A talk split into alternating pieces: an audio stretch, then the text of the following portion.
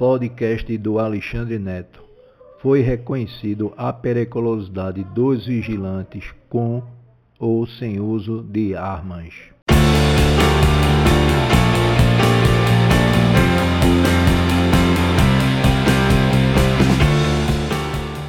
Turma que faz segurança.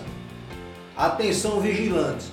Foi julgado o tema 1031 no STJ. Reconheceram a periculosidade da categoria com o uso ou sem o uso de armas. Contudo, se faz necessário ser informado no seu PPP o reconhecimento da expulsão ao perigo. O que é que acontece? Muitas empresas preenchem os PPP sem essa informação. Fique atento e fiscalize o seu PP no momento da solicitação desse documento, tá? Verifique se consta essa informação com a exposição ao perigo para vocês averbarem o seu tempo de serviço no INSS.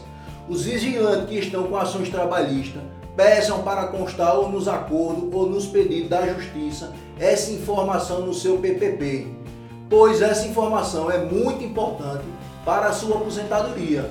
Fiscalizem e exerçam seus direitos e até os próximos informes.